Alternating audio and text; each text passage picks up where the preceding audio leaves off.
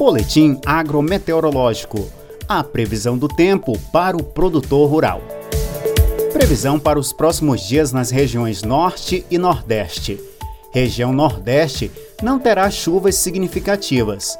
No Maranhão, Tocantins, Piauí e na Bahia, as chuvas de volume baixo se concentrarão no Maranhão e Tocantins, contribuindo com o avanço da semeadura e desenvolvimento dos cultivos de verão.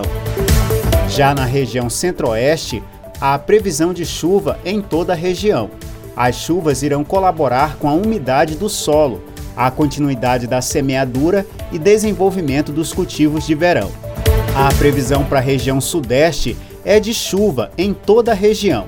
Os maiores volumes devem ocorrer em São Paulo, sul de Minas Gerais, região serrana do Rio de Janeiro, podendo ocorrer tempestades localizadas, rajadas de vento e granizo.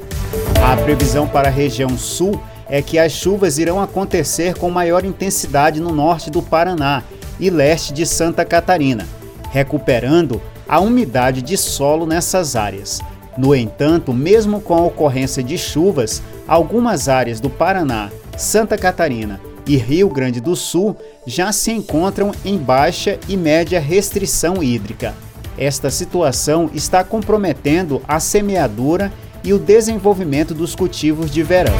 A previsão agrometeorológica são para os dias 9 a 16 de novembro.